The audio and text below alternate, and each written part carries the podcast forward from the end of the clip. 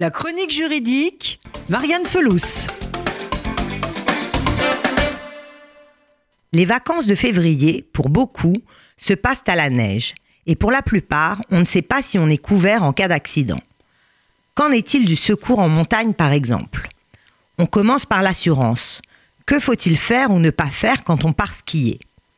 La bonne nouvelle, c'est qu'a priori, votre assurance multiple risque habitation ou encore l'assurance attachée à votre carte bancaire avec laquelle vous avez payé votre séjour et celui de votre famille vous couvre si malencontreusement vous blessez quelqu'un dans une descente. Vos enfants aussi, avec a priori leur assurance scolaire. Et si on a présumé de ses capacités et de son sens de l'orientation, et que l'on se perd en skiant, ou encore que l'on soit blessé, nécessitant l'intervention des secours, le principe est celui de la gratuité. C'est un principe fondamental en France. Mais avec l'essor du ski alpin, la charge financière est devenue trop importante pour les communes.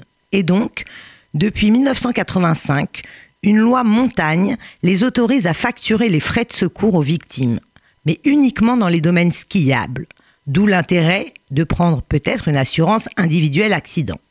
Et donc, en dehors du domaine skiable, est-ce que les secours sont gratuits?